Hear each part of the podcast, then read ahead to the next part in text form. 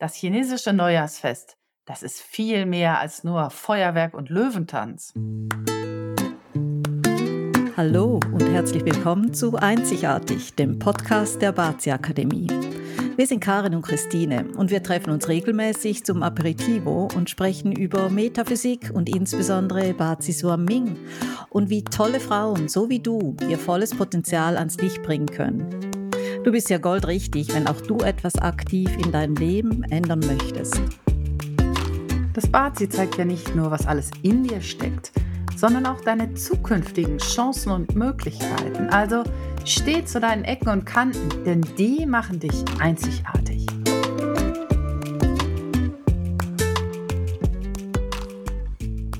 Am Wochenende war doch chinesische Neujahrsfeier. Bei uns aber in Barcelona war das total ruhig. Wie war denn das bei euch, Christine? Ja, hier leider auch. Hier wird überhaupt nicht gefeiert. Also das chinesische Neujahr findet, glaube ich, höchstens in chinesischen Restaurants statt. Also ähm, hier bereitet man sich schon eher auf Karneval vor. Und dabei ist eigentlich dieses chinesische Neujahrsfest ist eigentlich total das, spannend, oder? Ja, und wenn ich mich so zurückerinnere an unsere Zeit in Asien, ich meine, das ist, äh, ja, das war einfach eine tolle Zeit. Und da gibt es so viele Traditionen, Geschichten, Rituale und Mythen rundherum. Ich glaube, wir sprechen heute mal darüber. Und ja, dass man bei diesen vielen Terminen, auch wenn man googelt im Internet, das ist ja ein Kuddelmuddel. Und wer soll da noch durchblicken? Also lass uns da mal ein bisschen Licht drauf werfen. Ja, gute Idee. Das machen wir. Also fangen wir doch mal ganz vorne an, systematisch. Heute ist man sich eigentlich sicher, dass die Feier des chinesischen Neujahr seine Ursprünge ja in, im Grunde in dieser bäuerlichen Tradition hatte. Das alte China war ja eigentlich ein Bauernvolk und deshalb denkt man auch, dass diese Ursprünge das schon mehr als 3000 Jahre zurückliegen und dass es vielleicht damals einfach nur ein Frühlingsfest war. Aber gab es denn damals schon Astrologie?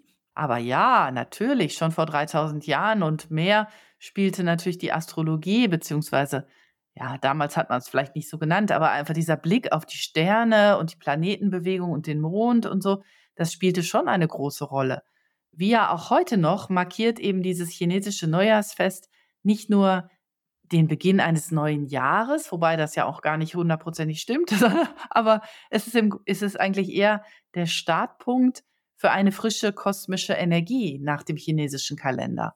Denn dieser Zeitpunkt, diese Phase ist im Grunde der Moment, an dem sich die Sterne neu ausgerichtet haben und ja, und, und irgendwie eine neue oder eine andere, eine einzigartige Konstellation bilden und die begleitet uns dann in, in dem kommenden Jahr. Aber wann ist denn nun genau das chinesische Neujahr? Ja, ich denke, wir müssen hier unterscheiden. Es gibt da einmal die Feier des chinesischen Neujahrs und äh, dann gibt es tatsächlich den Start des Jahres. Und die Feier des chinesischen Neujahrs, das ist nicht der Start des neuen Jahres. Das ist für uns hier im Westen ein bisschen schwer zu verstehen, weil natürlich bei uns äh, Silvester wird gefeiert, am nächsten Tag Neujahr, zack, fängt das neue Jahr an. Aber das ist eben in Asien ja, irgendwie anders. Lass uns doch erstmal über die Party hm. sprechen, aber die schöne Sache mal zuerst. Ja. Finde ich auch. Das war ja jetzt gerade am Wochenende. Also das heißt, wir sprechen ja jetzt in diesem Jahr 2024 vom 10. und 11. Februar, wo eben das die Feier war, diese, diese, diese Chinese New Year Party. Wie gesagt, ich habe ja vorhin schon mal das Internet ins Spiel gebracht. Da kursieren ja verschiedene Daten. Die einen sagen, die Feier und der Start des neuen Jahres ist am Tag der Wintersonnenwende weil da das Yang eben stärker wird. Und die Wurzeln dieses Festes reichen dann zurück bis in die Shang-Dynastie vor etwa ja, dreieinhalbtausend Jahren. Und wie du schon gesagt hast, Christine, die Bauern, das war ja, also das, China war ja ein bäuerliches Volk, oder? Und die feierten damals ein Fest des Dankes für eine gute Ernte, also so ein Erntedankfest. Und beteten dann eben auch für einen entsprechenden, ja, für ein entsprechendes, äh, eine Ernte, für ein ertragreiches Jahr. Und diese Party war damals ein wichtiger Termin im Kalender. Aber ich glaube, das hat sich geändert, oder? Ja, genau, diese, diese äh, Erntedankparty, wie du sagst, das war im Grunde damals am, am Tag der Wintersonnenwende. Und später hat sich dann ein anderes Fest eben etabliert zu Beginn des Frühlings. Und das ist eigentlich das chinesische Neujahrsfest, so wie wir es heute eben kennen. Ähm, und das Datum für dieses Fest, das ist einfach auch noch äh, immer spannend. Das ist ja jedes Jahr an einem anderen Tag. Also es gibt so eine Phase zwischen im 21. Januar und im 20. Februar, wo das Fest irgendwann stattfindet. Aber der genaue Zeitpunkt, der richtet sich eben nach dem Mondkalender und der ist einfach jedes Jahr anders. Das ist im Grunde ja, ähnlich ja. wie Ostern. Ja, das fällt ja auch jedes Jahr auf. Genau, das wollte ich genau sagen, ja. ja, weil Ostern fällt ja auch jedes Jahr auf ein anderes Datum. Also das von dem her lässt, lässt sich das ja ähnlich, ähnlich ableiten, oder? Und aber lass uns vielleicht noch etwas zum Neujahrsfest überhaupt generell erzählen. Das ist ja eine kulturelle Veranstaltung, ist eben eine Party, oder? Ja, und ich denke, wie wahrscheinlich eine, also dieses Neujahrsfest ist das wahrscheinlich eines der ältesten Feste, die wir Menschen überhaupt kennen. Und schon vor über drei oder 4000 Jahren lebten die Menschen ja nach dem Mondkalender. Und das heißt, ihre Zeitrechnung folgte den Jahreszeiten. Und die Bauern damals, ähm, das war eben dieses Neujahrfest, war eigentlich ein Frühlingsfest und bezeichnete den Beginn der, ja, soll, wie soll ich sagen, der Bodenvorbereitung. Also später folgte dann das Anpflanzen und Einsäen und dann gleichzeitig wurden natürlich die Götter um eine reiche Ernte gebeten. Und sogar die Kaiser der großen chinesischen Dynastien legten großen Wert auf dieses Festival. Und sie waren persönlich daran interessiert, sicherzustellen, dass eben jede Zeremonie sorgfältig durchgeführt wurde, um eine gute Ernte und ein fruchtbares Jahr zu garantieren. Aber wie feiert man denn heute, ja, ja. Christine? Genau, heute ist das natürlich ein bisschen anders, aber äh, damals war natürlich die Erntesituation eine ganz wichtige Geschichte. Ja, heute geht es um etwas andere Dinge. Ähm, man, es gibt diese Vorbereitungszeit eigentlich schon vor der Chinese New Year Party und was ich immer so witzig fand, ist, dass die ihr Haus gefegt haben. Also wirklich noch gefegt mit einem Besen, obwohl wir ja eigentlich heute alle Staubsauger haben, aber es wurde gefegt, damit der Staub wirklich ja, sichtbar aus dem Haus herauskam, weil der Staub war irgendwie so das Alte, damit eben Platz war für das Neue. Und äh, das, das werde ich nie vergessen. Also wie, wie so viele, äh, auch Erwachsene oder, oder auch, ähm, auch Männer dann mitgefegt haben, um einfach so dieses Symbol ähm, ja, das, zu haben. Das war irgendwie immer witzig, ja. Und dann gab es noch so ein paar hm. andere Sachen. Es wurden Schulden bezahlt, es wurden neue Möbel angeschafft und auch neue Kleider gekauft, gerne auch in Rot oder Rottönen. Und natürlich ganz wichtig, das Haus wurde geschmückt mit roten Lampions und, ähm, und, und Laternen und Lichterketten oder sowas, ja, dass es möglichst hell erleuchtet war. Aber warum denn eigentlich rote Laternen oder rote Dekoration? Ja, das geht ja zurück auf diese Legende um das Fabelwesen äh, Nyanshu, oder so ähnlich. Ich weiß nicht, ob ich es richtig ausspreche, aber dieses Fabelwesen, das äh, hat der Sage nach so ein kleines Dorf terrorisiert und die Bewohner wehrten sich dann eines Tages mit einem total genialen Trick. Die bauten sich ihr eigenes Monster, so aus Bambusstäben und Pergamentpapier und genau, da haben sie eine Menge Lärm gemacht und, und Licht und das sah dann aus wie ein großes Feuer, als ob das ganze Dorf so in Flammen stand. Und es hat funktioniert. Also dieser kleine Drache da oder dieses Wesen da, dieser Nyanshu, ließ sich tatsächlich erschrecken und äh, wurde dann fortan nie wieder gesehen. Ja, und äh, du weißt doch auch, an diese Legende erinnern heute immer noch die Löwentänze. Ne? Also diese ja, ja, Löwentänze, Drachentänze, ja, die wir ja in Singapur oft gesehen haben. Ja, ja. Und wenn ich jetzt heute mit meinen Kindern die ganzen Fotoalben anschaue, ich meine, das war, das war ein Riesen-Happening und das hm. äh, ist ja schon eindrücklich. Und das ist, äh, das, da wird geübt, gemacht, getan. Und ich meine, da ist einer schöner als der andere, der, der von, diesen, von diesen Fabelwesen. Ist echt mhm. und total farbenfreudig. Ja, aber ich glaube, es gibt ja dann auch noch ähm, so dieses Treffen. Also ich meine, in ganz China, das sieht man heute noch, ähm, dass, da gibt es ganz viel Reisebewegungen im Volk. Das heißt, die Familien und Großfamilien, die kommen zusammen, man reist eben nach Hause und dann gibt es äh, traditionell am Vorabend des chinesischen Neujahrs gibt es dann ein gemeinsames Abendessen und das ist so eine ganz besondere Zeit für die Familie. Weil die meisten sehen sich dann quasi, also gerade wenn sie weiter weg wohnen voneinander, sehen sie sich dann eigentlich einmal im Jahr und das ist eben bei diesem Fest. Ja, das, da sagst du was. Das ist, da gibt es auch, glaube ich, so einen besonderen Namen ne, für diesen Abend, wenn die sich treffen. Ich komme gerade nicht mehr drauf. Mm, jetzt erwischte mich kalt, ja. Aber ich glaube, in dieser Nacht des Wiedersehens werden ja genau die Häuser einfach hell beleuchtet und es, mhm. es wird einfach sehr viel Essen auch ähm, vorbereitet. Das ist ganz wichtig, dieses Essen. Und dann, dann wird natürlich Lärm gemacht. Also die Kracher, die sind bis tief in die Nacht zu hören und an vielen Orten gibt es eben auch ein Riesenfeuerwerk.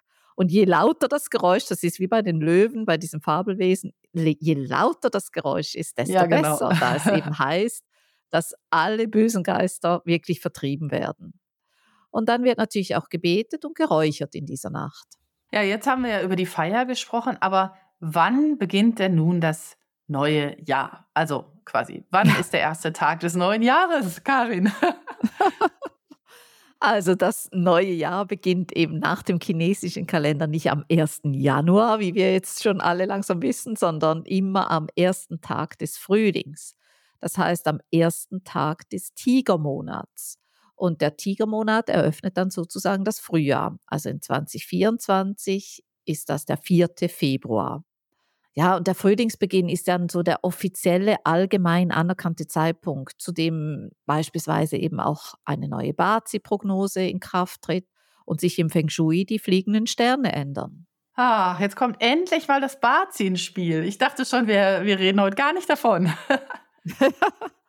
also für alle, die Bazi noch nicht kennen, Bazi analysiert ja die kosmische Konstellation zum Zeitpunkt der Geburt einer Person. Und es besteht aus den vier Säulen, also den, das Jahr, in dem man geboren wurde, der Monat und der Tag und auch noch die Stunde. Und wenn man das anschaut, dann offenbart das eigentlich so diese, diese einzigartigen Persönlichkeitsmerkmale und gibt Hinweise zu Verhaltensweisen, zu einem, es zeigt einen potenziellen Lebensweg auf und überhaupt, welches Potenzial steckt in einer Person. Also und vieles mehr. Aber du findest ganz viele Informationen dazu, einerseits auf unserer Website, in unserem Blog, in den Kursen, die wir anbieten. Das, das, diese Methode kannst du natürlich bei uns lernen. Ja, und diese persönliche Energie, von der du gesprochen hast, die ändert sich irgendwie. Ne? Also, die, die also du hm. hast gesagt, ähm, oder wir sagen natürlich immer, im Bazi sieht man diese persönliche Energie, aber jedes Jahr kommt ja ein neuer Einfluss dazu. Ganz zu Anfang haben wir ja schon mal gesagt, die Sterne wurden betrachtet und die Sterne ändern sich. Die, die Position der Planeten änderte sich jedes Jahr oder ist ja bis heute immer noch so. Und davon wird ein gewisser Einfluss eben auch auf uns Menschen abgeleitet. Und das, muss ich ja persönlich sagen, finde ich ja hochspannend, wie zutreffend das immer ist. Ne? Das ist wirklich so, oder? Ich denke, deshalb solltest du dich während des, der Zeit des chinesischen Neujahrs, gerade zu dieser Zeit, speziell noch selbst mit dir beschäftigen. Und da, dafür gibt es wirklich viel, viele, viele Gründe. Lass uns da mal ein paar aufzählen, Christine. Mhm. Also ich glaube, das eine ist einfach dieses persönliche Neujahrshoroskop, das, was wir jetzt gerade gesagt haben, dieses Bazi, das ermöglicht nämlich so diesen persönlichen Blick zu haben, nicht, nicht so generische Aussagen, sondern wirklich dass du weißt, welche Abenteuer und Herausforderungen dich ganz persönlich im neuen Jahr erwarten. Aber es gibt ja noch weitere mhm. Gründe. Ja, es gibt natürlich, also ich meine, wir haben es wir vorhin mal gesagt, das Bazi zeigt ja so ein bisschen unser Potenzial und eben auch unseren Lebensweg. Wir nennen es ja auch oft so, es ist quasi unser, unser persönliches Navigationssystem, unser kosmisches Navigationssystem vielleicht. Und da ist es natürlich besonders spannend zu gucken, wo geht es denn dieses Jahr hin? was, äh, hm. was, was wird mir denn so begegnen am Wegesrand sozusagen und, und welche persönlichen äh, Chancen oder äh, Möglichkeiten, ja, Herausforderungen vielleicht auch, welche bieten sich mir denn da? Ne? Also eben auf diesem mhm. Weg, den ich da äh, jetzt plane zu gehen. Ne? Oder eben, wenn du sagst, äh, den Weg, den ich plane zu gehen. Im Prinzip kann man auch sagen, wenn, wenn man eine Neuausrichtung anstrebt, oder, dann ist das natürlich auch übrigens eine perfekte Gelegenheit für Feng Shui-Experten, eben sozusagen ihre Upgrades durchzuführen. Also quasi, es öffnen sich ja neue Türen und das eben nicht nur metaphorisch. Und es ist eigentlich der perfekte Zeitpunkt, der perfekte Moment, sich neue Ziele zu setzen und eben auch Feng Shui anzuwenden, neben dem Bazi. Das, wir sprechen ja immer von diesem kosmischen Dreiklang. Das ist eigentlich wenn man das übersetzt, ist das irgendwo das Bazi, das einem in die Wiege gelegt wurde. Dann kann man die Umgebung mit Feng Shui upgraden Und dann kommen aber deine Taten als Mensch dazu. Und wenn du das natürlich in einen Einklang bringst, dann bist du bestens gerüstet für das kommende Jahr. Perfekt. Also ich würde sagen, zusammengefasst kann man sicherlich sagen, das chinesische Neujahrsfest, das ist viel mehr als nur Feuerwerk und Löwentanz. Es ist eigentlich hm. eine Gelegenheit, so unser persönliches Funkeln und Strahlen, äh, so unser Sternenlicht irgendwo wieder zu entdecken. Ja, es ist ja was, was äh, von den Sternen quasi kommt, diese kosmische Energie. Ne? Also lass uns doch gemeinsam durch die kosmischen Energieströme navigieren. Habe ich das nicht schön gesagt? und, und, dann, damit wir, ja, damit wir einfach ein tolles Jahr haben, ja, ein aufregendes Jahr, viel viele Chancen, viele Möglichkeiten und unser Potenzial bestmöglich nutzen können. Ich weiß nicht, ob du schon deine persönlichen Vorhersagen übrigens kennst aus deinem Bazi-Chart. Wir haben im Januar haben wir ausführlich darüber gesprochen in unserem Drachenjahr-Workshop. Und solltest du das verpasst haben, dann kannst du dir also gerne die Aufzeichnung holen. Die ist jetzt ab sofort verfügbar. Und dann kannst du dir das in Ruhe anschauen und wirklich die Chancen für dein Jahr einfach aufnehmen, niederschreiben und dann wahrnehmen. Das sind dann eben die Taten, die dazukommen. Also du findest in den Show Notes findest du einen Link dazu, wenn du deine Drachenenergie kennenlernen möchtest für dieses Drachenjahr 2024. Ja, das und das wir finden das total wichtig, dass jeder von uns das kennt, denn wir möchten dich eigentlich inspirieren, eben diese Energie des Jahres wirklich mal kennenzulernen, dir genauer anzuschauen, denn die ist positiv, ja. Es gibt, es gibt da keine äh, Schrecken, äh, Schreckensgespätster, die hinter der Ecke lauern, sondern es gibt eine ganze Menge Chancen und Möglichkeiten. Und das ist das, weshalb wir hier stehen und, äh, und weil wir möchten, dass du die Chance hast, in diese faszinierende Welt eben auch mit einzutauchen. Das möchten wir dir gerne ermöglichen. In diesem Sinne also auf ein tolles, tolles, wunderbares 2024. Happy New Year! Wenn dir dieser Podcast gefällt, dann zeig uns das doch mit einem Like und einer positiven Bewertung. Und wenn du mehr über uns und die Bazi Akademie erfahren möchtest, dann trag dich gerne auf unserem Newsletter ein. Und bitte erzähl doch deinen Freundinnen von uns, denn wir möchten ja so viele Frauen wie möglich darin bestärken, in ihre Kraft zu kommen und selbstbewusst ihren Weg zu gehen. Also bist du beim nächsten Aperitivo wieder dabei?